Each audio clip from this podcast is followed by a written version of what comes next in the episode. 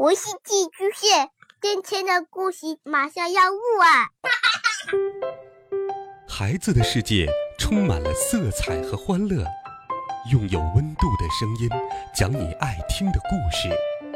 白羊叔叔和大明的晚安故事。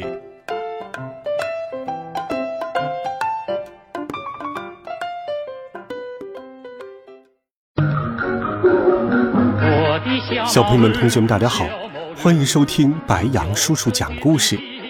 今天，白羊叔叔给你准备了阿凡提的有趣故事，一起来听阿凡提的故事。种金子。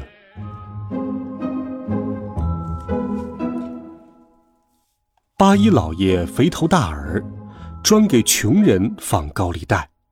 整天都在算计坑穷人的钱。这天，城里赶集非常热闹，阿凡提和沙伊木老爹、黑胡子老爹聊得十分开心。这时，八一老爷骑着驴来了。买买提，你的账还没还呢。叶师傅，你还欠着我的钱呢。老百姓对他又恨又怕，热闹的集市一下子空了。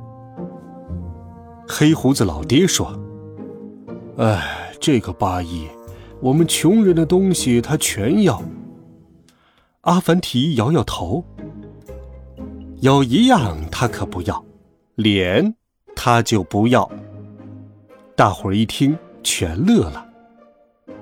这天。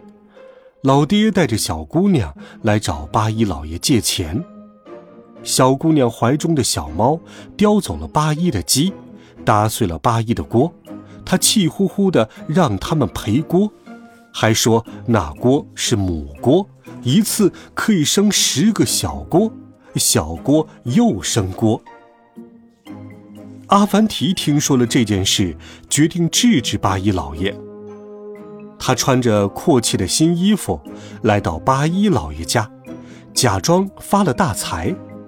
他故意摇晃钱袋，钱币发出了哗啦哗啦的响声。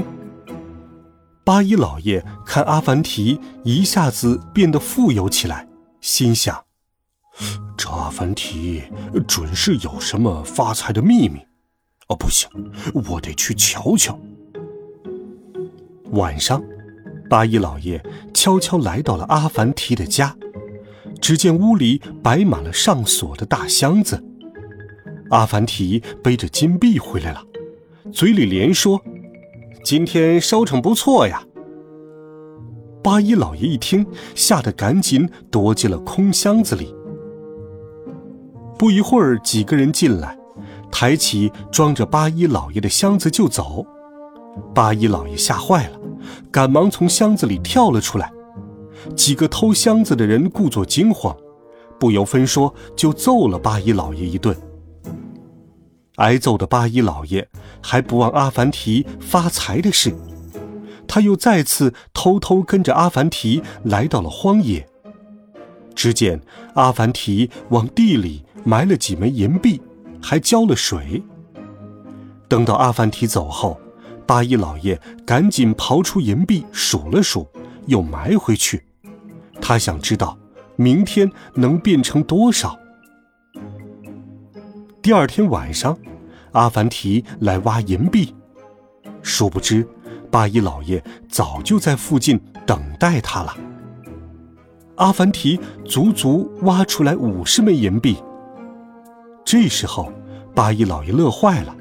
他一下子蹦到了阿凡提的身旁，逼迫阿凡提帮自己种金子。阿凡提，你来帮我种金子，到时候我分你一部分。你要是不答应，阿凡提装作很为难的样子，最后勉强答应了。好吧，八一老爷，但是这金子我可不保证收成。第二天。太阳刚出来，阿凡提就给八一老爷送来了一袋金元宝。八一老爷还没睡醒，可开门一看到金元宝，立即两眼放光，高兴的手舞足蹈，哎呀，种出金子来了，还真是种出金子来了。八一老爷一狠心，把一箱子金子都给了阿凡提。翻沙子种金子，种金子翻沙子，沙子一屋子，金子一袋子。阿凡提念完咒语，对八一老爷说：“八一老爷。”明天半夜我再念一遍咒语，就能收金子了。回家后，八一老爷梦见满屋子都飞着金子。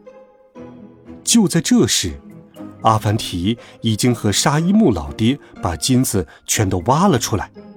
他俩牵着驴，哼着歌，把金子全都分给了街上的穷人。第二天傍晚。八一老爷来到种金子的地方，还没念咒语，他就忍不住挖了起来。